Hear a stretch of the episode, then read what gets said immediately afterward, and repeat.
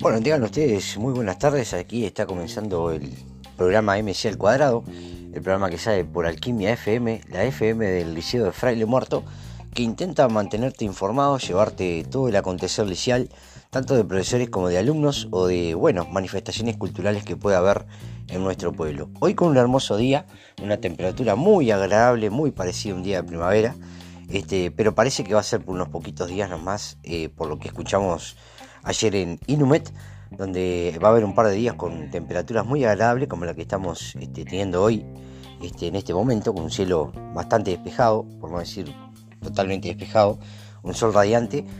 Y parece que después va a ser un poco de frío hasta las primeras dos semanas de septiembre, según lo que escuchaba ayer este, de Inumet, un representante de Inumet, que a propósito de eso, este, quiero aclarar una noticia que ellos mismos dieron, acerca de, justamente, como ustedes todos saben, eh, sobre la Amazonia. básicamente lo que más cercano está a Uruguay es Brasil. está habiendo un incendio hace bastante tiempo ya, este, que no está controlado por supuesto y que bueno, está consumiendo gran cantidad de hectáreas de biomasa, es decir, de árboles vegetales. Y bueno, y aparentemente eh, el humo de ese incendio está llegando a Uruguay, según lo que comentaba la gente Inumet. Ayer con un asombro este, de mi parte increíble cuando estaba escuchando la noticia en la televisión, eh, una persona que estaban entrevistando, más concretamente me parece que era en el Canal 4, decía que la interacción de ese humo con el agua de lluvia que podría llegar a darse, eh, sobre todo hablando de Montevideo, no estaba hablando de esta zona, podría formar lluvia ácida.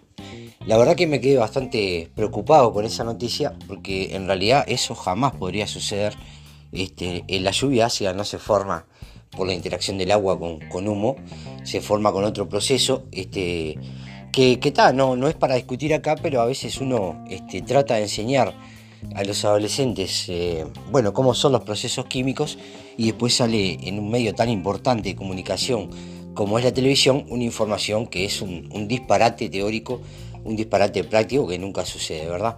Este, quizás algún día consultemos con algún especialista porque digo, que lo diga yo de repente no tiene, no tiene tanta relevancia para que, bueno, les explique a los chiquilines cómo, y a, la gente que escucha, cómo es que se forma la lluvia ácida, que generalmente es a partir de, sí, de la quema, o sea, de la actividad antropogénica que nosotros los seres humanos tenemos este, para todas nuestras actividades, ¿verdad? De sustancias que básicamente desprenden azufre y nitrógeno, ¿verdad? Y eso este, en interacción con el agua atmosférica y por determinados procesos, este, bueno, eh, forma ácido nítrico, ácido sulfúrico, que después precipita en concentraciones, este, bueno, y en formas como, por ejemplo, granizo, agua, en la cerrazón inclusive, etcétera, ¿verdad? Pero nunca por la interacción del agua con, un humo que además generalmente tiene propiedades contrarias a lo que es un ácido, ¿verdad? Así que bueno, totalmente asombrado, eh, desmentir esa noticia. Este, justamente ayer lo hablábamos con bastantes compañeros este, de química, de compañeros míos de año, ¿verdad? Y con una profesora de, química ambiental y toxicología que también estaba, había escuchado la noticia y estaba asombrada con ese tipo de razonamiento. Seguramente la persona la agarraron desacomodada o entendió otra cosa y bueno, este, dijo eso que, bueno, que ojalá no lo repita porque no es así, ¿verdad? Cerro Largo era una de las, bueno, de las ciudades que más, este, departamentos, perdón, eh, que más recibía lluvia hacia hace un tiempo, situación que está bastante solucionada porque como ustedes sabrán existía del lado brasileño, bueno, una, un, este, como lo, que sería nuestra central Valle Montevideo, que ya no funciona, ¿verdad? Se generaba energía eléctrica a partir de la quema de combustibles fósiles y eso traía un gran problema sobre el departamento que ya en realidad está solucionado. Este, así que bueno, este, seguimos adelante entonces con, el programa y hoy vamos a traer la palabra a una profesora de historia que nos va a explicar qué, qué significa el 25 de agosto para los uruguayos, que fue en realidad ese hecho histórico eh, por allá por el siglo XIX, en el primer cuarto del siglo XIX. Y bueno, vamos a estar también escuchando la palabra de, bueno, de algunos otros protagonistas que vamos a ir consiguiendo noticias a la tarde. Estamos procurando hablar con un alumno y una profesora este, acerca de un logro este, justamente de esa alumna, eh, tutoriada por esa profesora y vamos, a ver entonces este, qué podemos hacerles llegar a ustedes. Escuchamos música y seguimos adelante.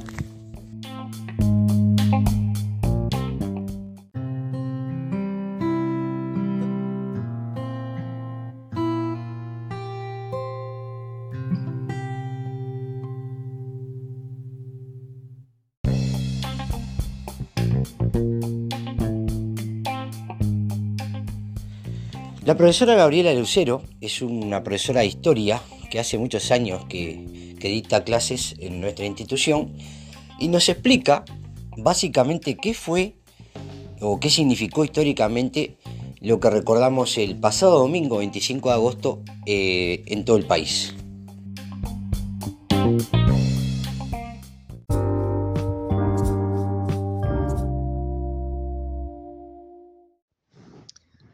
Para darle significado a la Declaratoria de la Independencia, tenemos que retroceder en el tiempo al año 1825.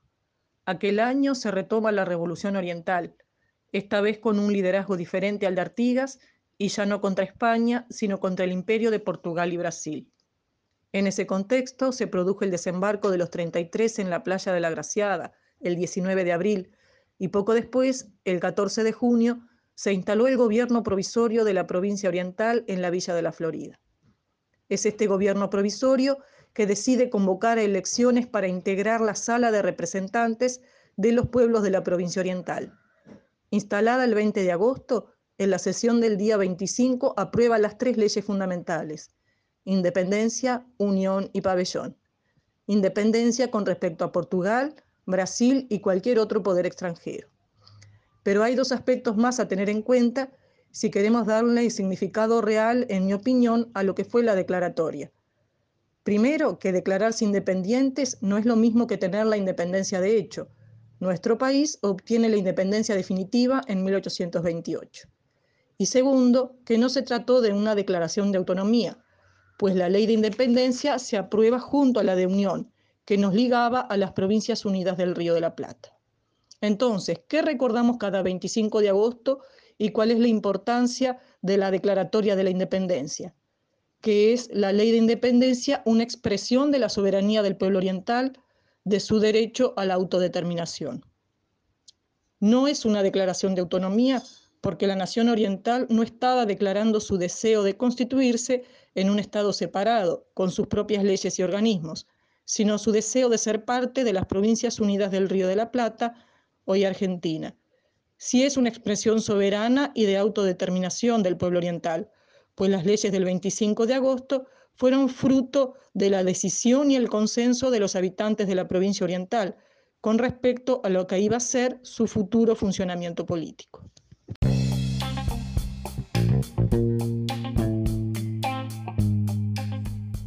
Bueno, y pasó la nota con la profesora Gabriela Lucero, interesante información de lo que significa históricamente lo que nosotros recordamos en nuestro país todos los 25 de agosto y la explicación fue clara y fue sencilla, todos entendimos.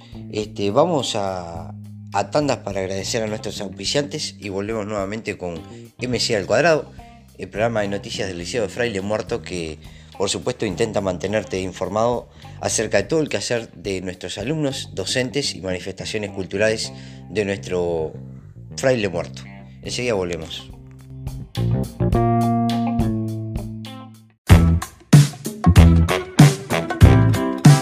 ¿Sabías que su óptica cuenta con un sistema de garantía absoluta?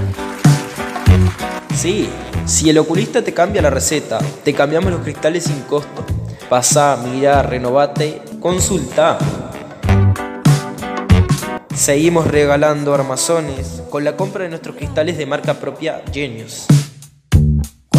Dice asistencia integral. No lo olvides, lo puedes hacer con 12 pagos sin recarga. Su óptica. Su óptica.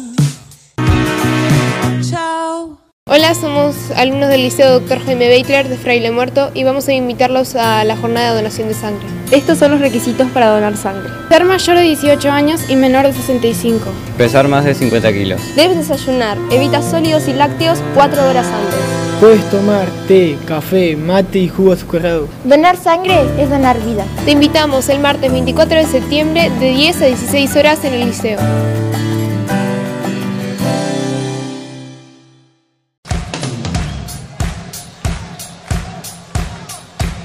La Feria del Calzado. Liquidación de invierno, botas para dama y caballero, camperas, sacos y buzos de lana. También contamos con buzos de algodón de niño y polar, todo en liquidación. Tenemos vaqueros uniformistral, Santa Bárbara de dama, caballero y pantalones cargos. Trabajamos con todas las tarjetas, inclusive con la de Mides.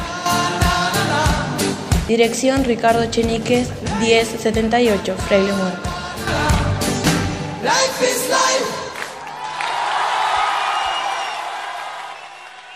Hola amigos de Fraile Muerto, les quiero contar que este sábado 7 de septiembre, a partir de las 13 horas, Yo te lo alquilo Melo, que es una tienda de alquiler de ropa de fiestas, estará en el Centro Unión Obrero. Agenda tu hora al 098-047931. Además, tendrás la posibilidad de reservar tu maquillaje y los chicos la posibilidad de poder escoger un traje para poder asistir al baile de los estudiantes. No dejes pasar esta oportunidad y brilla con todo en tu noche.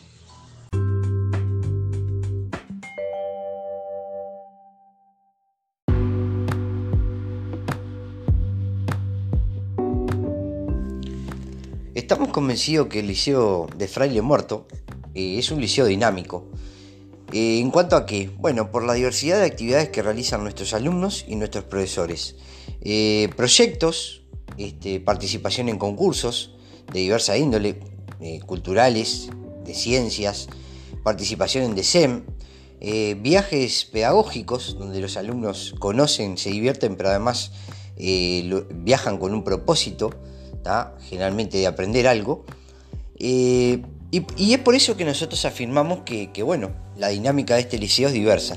Y es por eso que en este programa se difunde todo eso que, sucede a diario acá en el liceo y que muchas veces, eh, bueno, queda en secreto o mucha gente no lo sabía o de repente no se conocen estas actividades a nivel de lo que es el resto del departamento.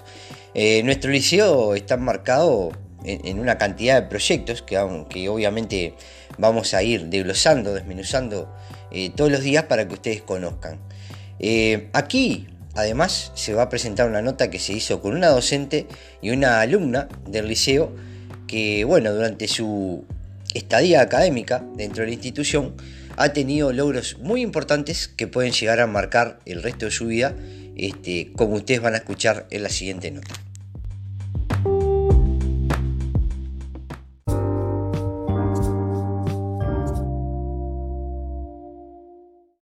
Continuando con el ámbito de la información de actividades que se hacen en el liceo, que son variadas y muchas, eh, hace unos días conversando con una compañía de trabajo que habitualmente la vemos por nuestros pasillos, este, día a día y hora a hora generando proyectos muy ricos en cuanto a la cultura, eh, nos enteramos de que una alumna del liceo, que ha transcurrido toda su carrera académica en Jaime Vitrer y este año es el último, este, había logrado algo muy importante que van a contar ellos mismos.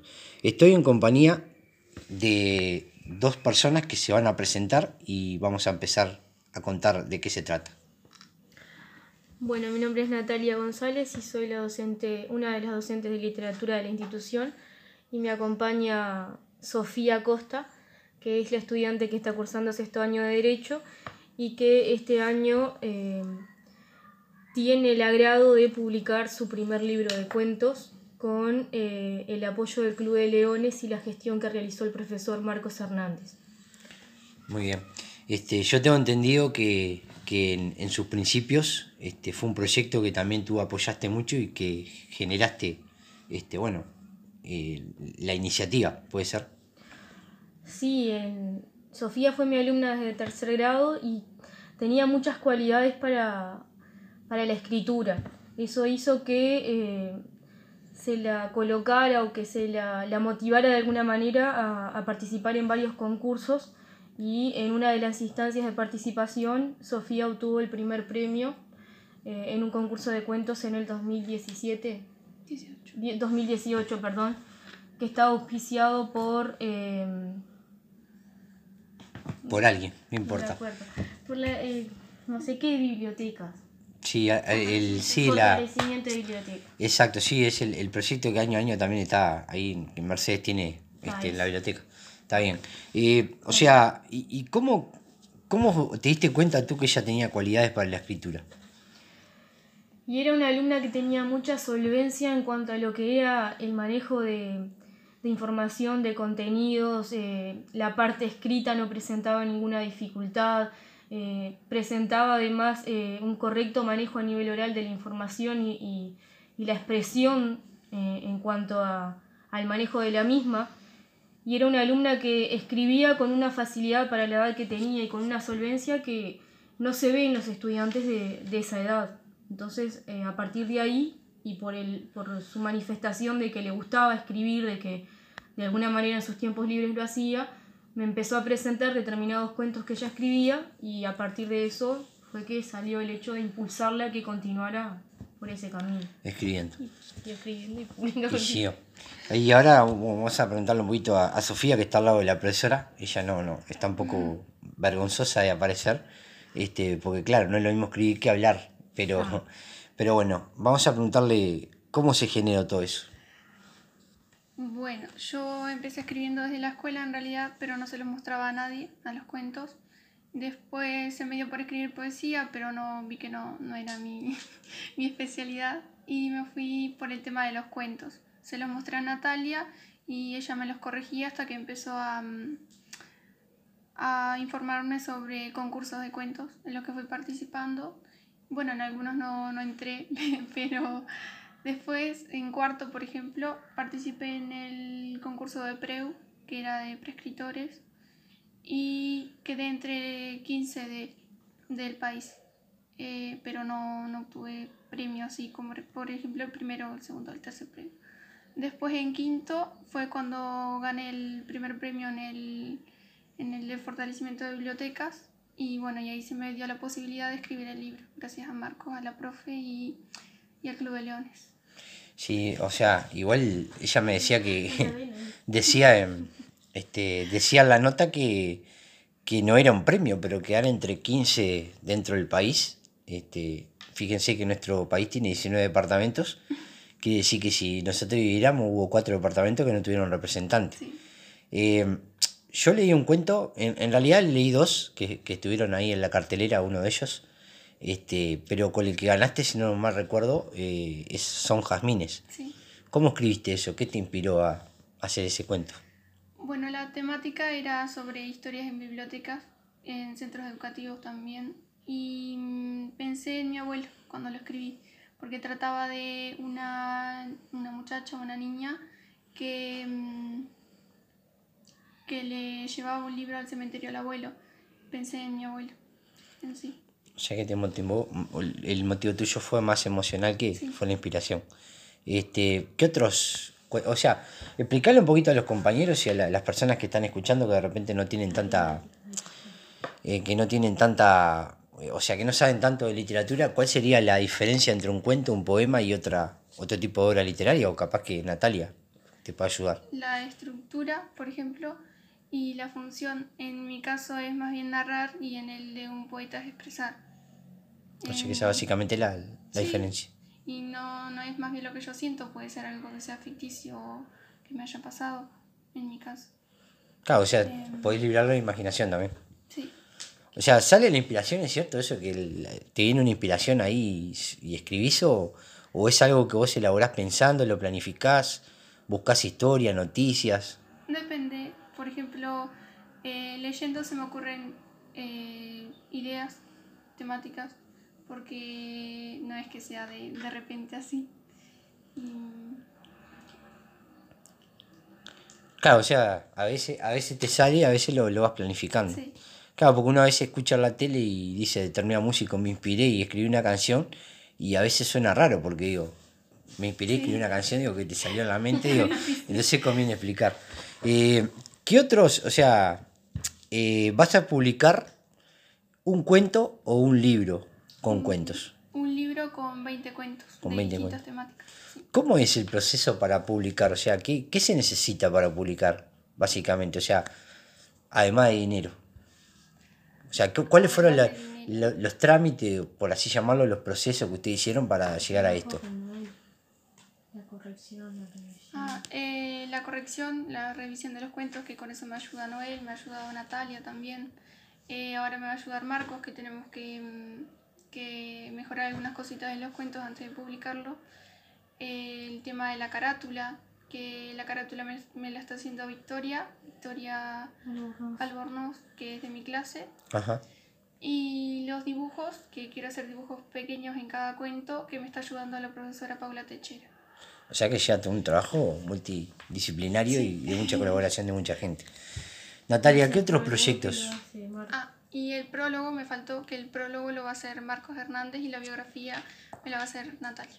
A lo largo del año se han presentado una serie de concursos sobre cuentos. En este, en este momento los alumnos de cuarto año de bachillerato están participando en la Vuelta al Libro en 80 cuentos, que es eh, un concurso que consiste en la creación de un cuento en donde la temática tiene que ser uno de los derechos del niño establecidos en la convención. Y después hay otros estudiantes de otros, eh, de otros cuartos que están participando en el decimosexto concurso del PREU este año, que tiene como eje temático de, la, de los textos el silencio en sus diversas manifestaciones. Y hay alumnas de tercer año que eh, están en este momento modificando algunos elementos de sus cuentos, haciendo algunas correcciones para participar en un concurso que acaba de lanzar el... eh, espera que no me sale el nombre. El de Cerro Largo, ¿cómo es? La Asociación de La Asociación de Escritores de Cerro Largo. Esos Bien. son los concursos en los que los chiquilines están participando y van a, a participar ahora en breve. Bien. ¿Recursos necesarios son suficientes? Hablando de lo, lo económico o lo material. Y en realidad sí, porque consiste en que tengan imaginación, el lápiz, la hoja y nada más. Y nada más. Esos son los recursos que ellos necesitan. Después la parte de digitalizar el cuento y, y enviarlo se lo hace en la sala de informática. De hecho, ellos ya lo han hecho. Los alumnos de cuarto ya han digitalizado sus cuentos, los han enviado. Y, y los recursos están, o sea que es cuestión de que ellos se este pongan a escribir. pongan a escribir. O sea, que al que le guste va y tal. No, no es, eh, no es una tarea sea, que, que implique gasto de dinero. ¿Ustedes No. viajan o algo? ¿Han viajado? Sofía viajó en, en- en el 2017 cuando participó del concurso del PREU y en, ese, en esa instancia la dirección, que, que es la que está este año también, apoyó el hecho de que Sofía estuviera participando y eh, costeó los gastos de Sofía a los viajes, a, a los que fueron dos, Dos. a los dos viajes que tuvo que ir a Montevideo a la presentación de los cuentos. Bien. Y ahora que Sofía, o sea, me estabas contando fuera del micrófono que estás por eh, intentar hacer una carrera. Sí, quiero estudiar Derecho el año que viene. ¿Por qué elegiste el derecho? No sé, siempre me gustó el tema de, de la abogacía, pero tenía miedo de que no me fuera bien por el tema de que es un nivel terciario y no me veía eh, como que capaz. Pero también estuve conversando con conocidos que están estudiando, con, con adultos que me rodearon en cierto momento y me decidí que voy a intentar. Bien. O sea que vas a ir a la facultad, concretamente en Montevideo. Sí. Bien. ¿Algo más que quieran agregar para la gente que escucha? Sobre el proyecto, sobre lo que quieran decirle. Un mensaje. Y que en el momento en el que se dé la publicación del libro y, y se gestione de alguna manera la presentación del mismo, estaría bueno que la comunidad acompañara, porque así como le toca hoy a Sofía publicar su primer libro de cuentos, probablemente hay muchos estudiantes que tienen la capacidad de escribir, que tienen de alguna manera el talento, que todavía no lo ha descubierto y, y que hoy le toca a ella, pero mañana le podría tocar a otro y seguramente quisieran todos que se lo apoyaran, entonces que estén ahí presentes. Bueno, muy bien. Muchas gracias por el Muchas tiempo. Asociación de Escritores de Cerro Largo. Esos Bien. son los concursos en los que los chiquilines están participando y van a, a participar ahora en breve. Bien. ¿Recursos necesarios son suficientes? Hablando de lo, lo económico o lo material. Y en realidad sí, porque consiste en que tengan imaginación, el lápiz, la hoja y nada más. Esos son los recursos que ellos necesitan. Después la parte de digitalizar el cuento y, y enviarlo se lo hace en la sala de informática, de hecho ellos ya lo han hecho, los alumnos de cuarto ya han digitalizado sus cuentos, los han enviado y, y los recursos están, o sea que es cuestión de que ellos se, este pongan a escribir. O sea, que al que le guste va y tal. No, es, eh, no es una tarea sea, que, que implique gasto de dinero. ¿Ustedes viajan o algo? ¿Han viajado? Sofía viajó en, en, el 2017 cuando participó del concurso del PREU y en, ese, en esa instancia la dirección, que, que es la que está este año también, apoyó el hecho de que Sofía estuviera participando y eh, costeó los gastos de Sofía a los viajes, a, los que fueron dos, dos, a los dos viajes que tuvo que ir a Montevideo a la presentación de los cuentos. Bien. Y ahora que Sofía, o sea, me estabas contando fuera del micrófono que estás por eh, intentar hacer una carrera. Sí, quiero estudiar Derecho el año que viene. ¿Por qué elegiste el Derecho? No sé, siempre me gustó el tema de, de la abogacía, pero tenía miedo de que no me fuera bien por el tema de que es un nivel terciario y no me veía eh, como que capaz. Pero también estuve conversando con conocidos que están estudiando, con, con adultos que me rodearon en cierto momento y, me decidí que voy a intentar. Bien. O sea que vas a ir a la facultad, concretamente en Montevideo. Sí. Bien. ¿Algo más que quieran agregar para la gente que escucha? Sobre el proyecto, sobre lo que quieran decirle mensaje. Y que en el momento en el que se dé la publicación del libro y, se gestione de alguna manera la presentación del mismo, estaría bueno que la comunidad acompañara, porque así como le toca hoy a Sofía publicar su primer libro de cuentos, probablemente hay muchos estudiantes que tienen la capacidad de escribir, que tienen de alguna manera el talento, que todavía no lo ha descubierto y, y que hoy le toca a ella, pero mañana le podría tocar a otro y seguramente quisieran todos que se lo apoyaran, entonces que estén ahí presentes. Bueno, muy bien. Muchas gracias por el tiempo.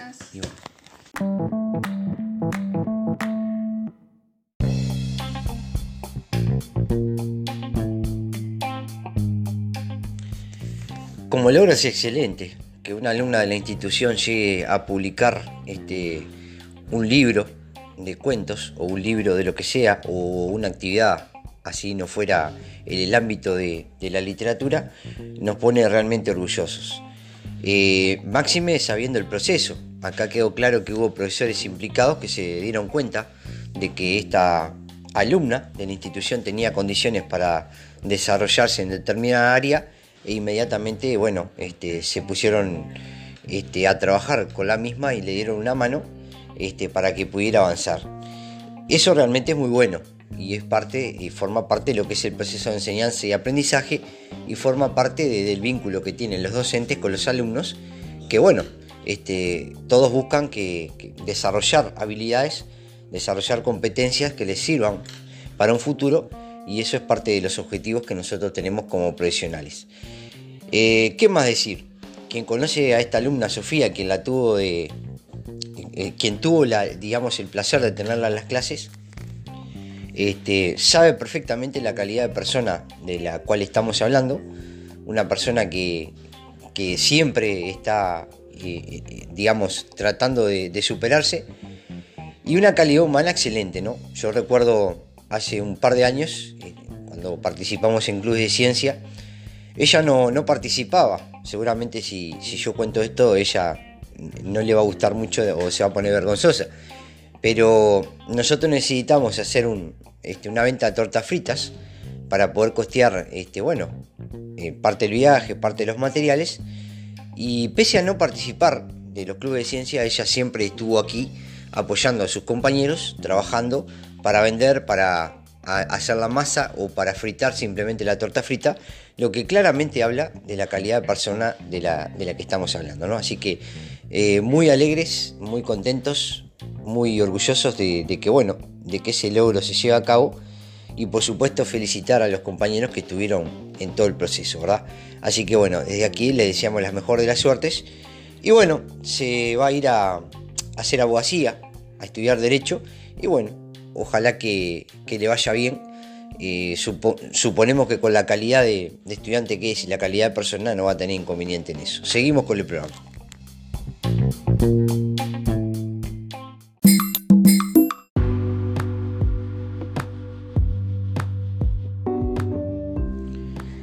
En el día de ayer, 28 de agosto, eh, en la ciudad de Melo estuvo el presidente del COICEN, Neto, y, el arquitecto responsable de lo que va a ser la construcción del Liceo 5, que va a ser para ciclo básico y va a estar sobre la zona norte de, bueno, de dicha ciudad, ¿verdad? Eh, MC al cuadrado tuvo acceso a la información de cómo va a ser más o menos el liceo.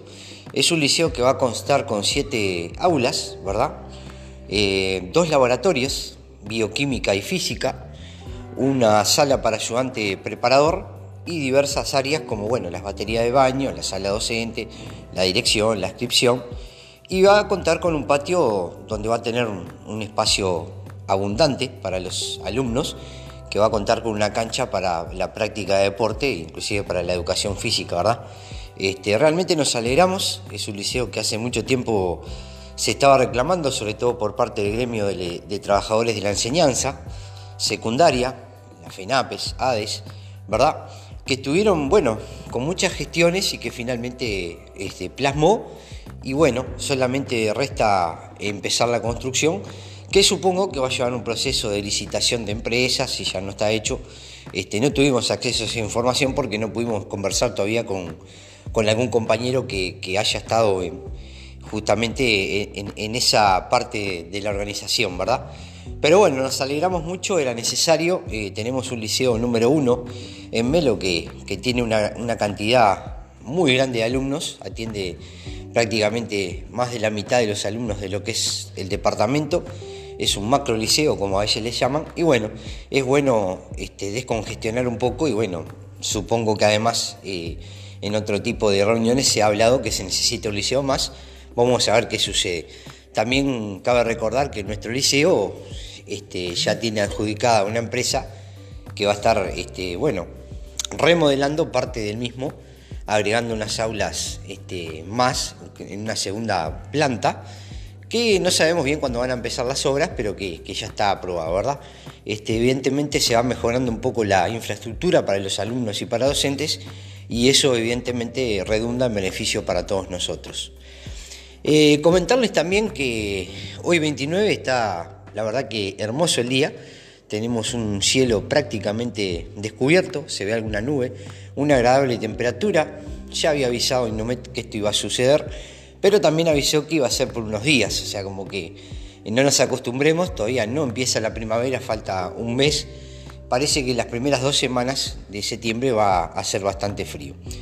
Eh, MC al cuadrado también conversó con la profesora Miriam Amaral y está compaginando una nota que seguramente va a salir en los próximos días acerca de la educación sexual.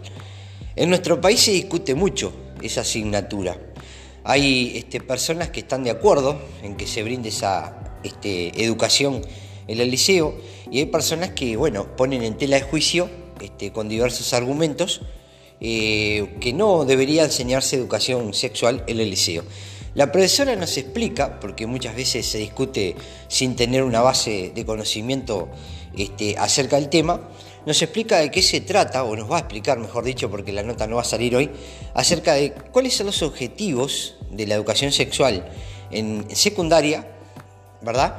Este, cómo se lleva a cabo e inclusive este, sobre el final de la nota ustedes después van a escuchar este, bueno, una invitación que ella hace a bueno, consultar cualquier duda, porque ella es la referente en educación sexual de nuestro liceo.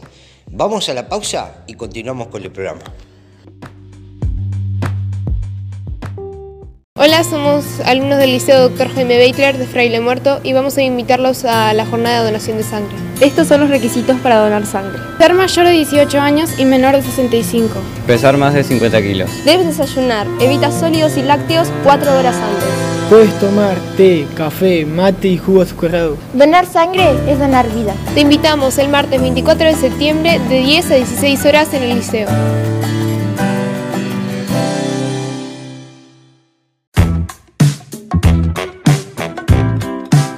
¿Sabías que su óptica cuenta con un sistema de garantía absoluta? Sí, si el oculista te cambia la receta, te cambiamos los cristales sin costo. Pasá, mira, renovate, consulta.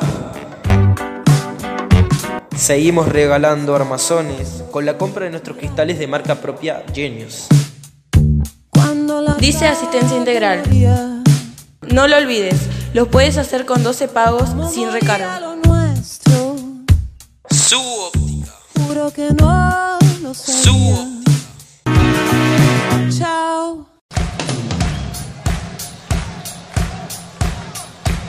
La Feria del Calzado. Liquidación de invierno, botas para dama y caballero, camperas, sacos y buzos de lana. También contamos con buzos de algodón de niño y polar, todo en liquidación. Tenemos vaqueros uniformistral, Santa Bárbara de dama, caballero y pantalones cargos. Trabajamos con todas las tarjetas, inclusive con la de Mides. Dirección Ricardo Cheniques 1078, Fraile Muerto.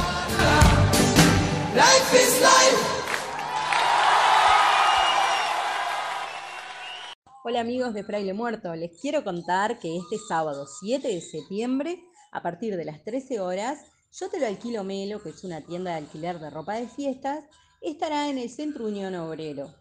Agenda tu hora al 098-047931. Además, tendrás la posibilidad de reservar tu maquillaje y los chicos la posibilidad de poder escoger un traje para poder asistir al baile de los estudiantes. No dejes pasar esta oportunidad y brilla con todo en tu noche.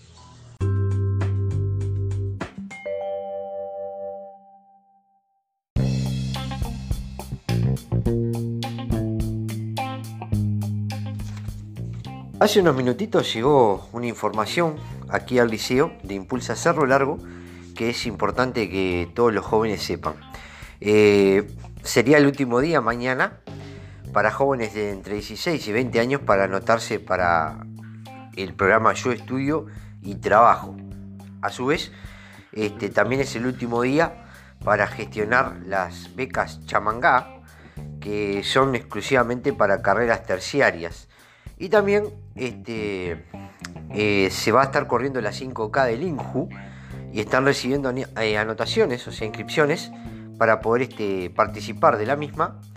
Eh, y quedan tres días, ¿verdad? O sea que sería bueno que de repente aquellos que estén interesados en pertenecer al programa Yo Estudio y Trabajo y, tienen entre 16 y 20 años, pasen por ahí por las oficinas, este, se comuniquen con Gisela Araujo, que ella les va a estar informando, este, reitero, último día, al igual que para las becas Chamanga, que es exclusivamente para carreras terciarias, ya que sería interesante que todos aquellos alumnos que están cursando el último año en el liceo de repente se den una vuelta para poder gestionar, ¿verdad?